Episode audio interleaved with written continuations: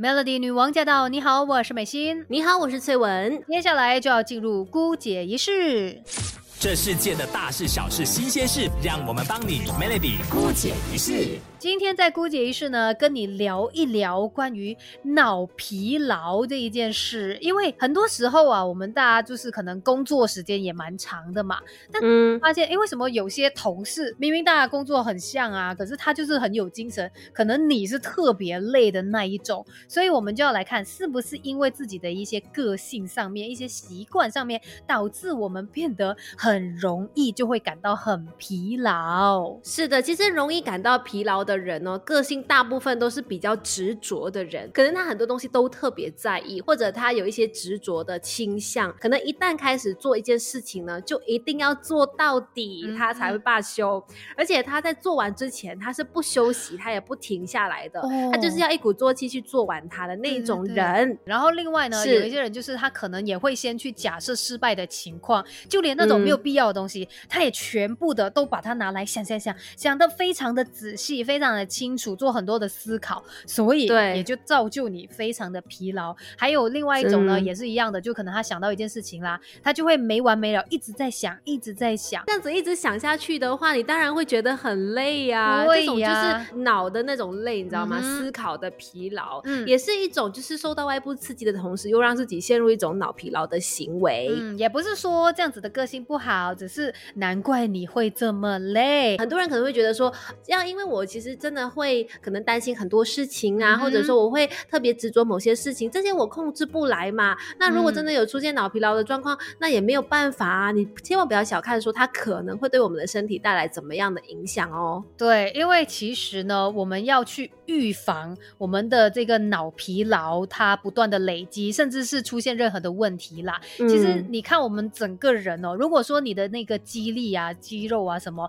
你变弱了，你还可以透过运动去增强。它可是我们的脑神经如果被破坏，它是没有办法复原的。所以像我们的身体疲劳啊，还是精神上面的疲劳，反正呢，它影响的都是我们的自律神经嘛。那我们年纪越大呢，自律神经的机能它是会明显下降的。可是呢，我们通常可能对它的那个观察不是这么的明显，我们却反而没有太多的感觉。对对对，其实你要明白哦，自律神经它分布在我们所有跟维系生命有关的器官里。面，所以只要呢自律神经它衰老啊，全身就会跟着老化了，这一点就很可怕了。而且虽然说肌肉它会在睡觉或者休息的时候休息，但是我们的脑其实二十四小时都不断的在运作，这也是为什么我们要预防脑疲劳很重要。反正简单的来讲，就是要避免过度的用脑，然后要让我们的脑呢经常是处在一种舒适愉快的一个状态，可能要更多的去考虑一下我们自己的脑容量还有能力，不要让这个疲劳呢不断。不断的在累积，所以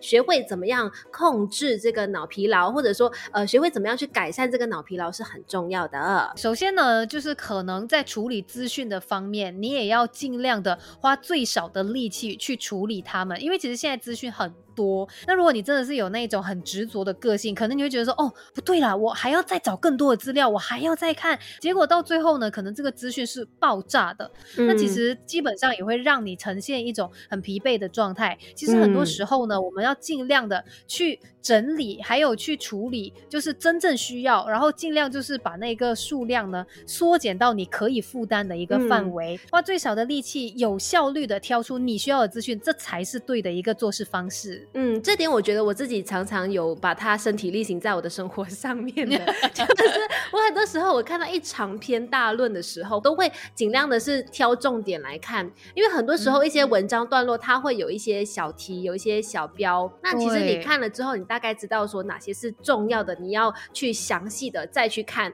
或者说哪一些是哎其实还好可以略过的，尽量的挑重点来阅读就好了，要不然我们的脑真的是容不下那么多东西的。再来的话呢，决定优先顺序也是很重要的。你知道很多事情它不会按照顺序这样一件一件等你做好了再发生下一件事情的嘛？很多时候事情是一起来的。嗯然后像这个时候呢，我们就呃，如果你所有的事情都想要去处理它的话，我们的脑很有可能会爆炸的。所以一定要培养好决定优先顺序的这个习惯，先从重要的事情开始处理，解决了重要的事情之后呢，才去处理一些比较没有那么重要的次要的，然后或者说比较小的。的事情，这样的话呢，才不会让我们的身心疲劳。对，就是一件一件来啦，慢慢的做，总会把它给处理完的。如果你这么贪心，想要同时间什么都把它给做好，哎，反而可能会吃力不讨好哦。而且除了要懂得去排这个优先顺序呢，其实很多时候我们也要去看一下自己当下的情况是怎么样的，你要很客观的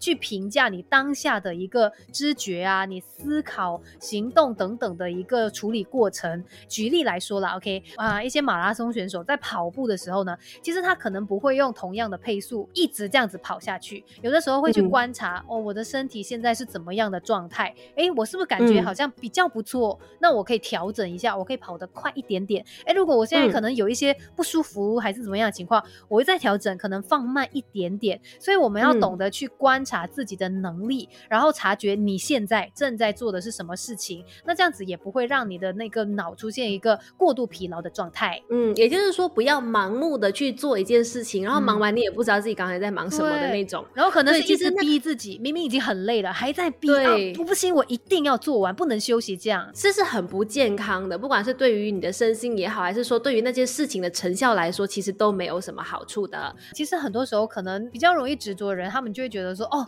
我要集中做一件事情啊，我就要一直在那个很集中的状态 focus，对我要在最完美的状态，然后快把这个事情给做好。”嗯哼。看我们的集中力哦，其实它是相当的耗耗神的。如果你一直长时间的在一个很高度集中的状况底下，它也会让你的脑疲劳加重。所以有的时候呢，我们可能要懂得分散一下，你注意力在某一个地方，然后。懂得适时呢，把它抽离出来休息一下，可能你过后还可以做得更好。哎，对，因为我觉得这个东西是我们很难去发现说它会伤害身体的，就是你可能会呃，因为工作起来就会忙，然后就会忘记说要适时的休息，而等到你真的去发现说，哎，好像这个情况不太好的时候，有可能它已经是损伤了我们的健康，那时候后悔再做调整，可能就来不及了。而且你看，很多时候我们会有这样子的一个想法，就觉得说，嗯哇，我。付出百分百的努力，我一定可以得到百分百的结果。但很多时候，你何必把自己逼到那个尽头去呢？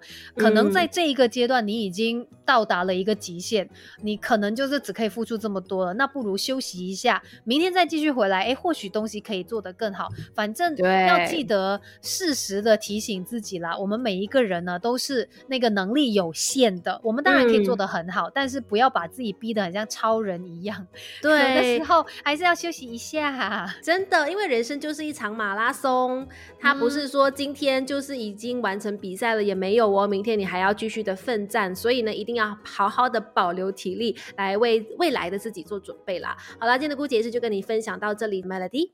这世界的大事小事新鲜事，让我们帮你 Melody 姑姐一事。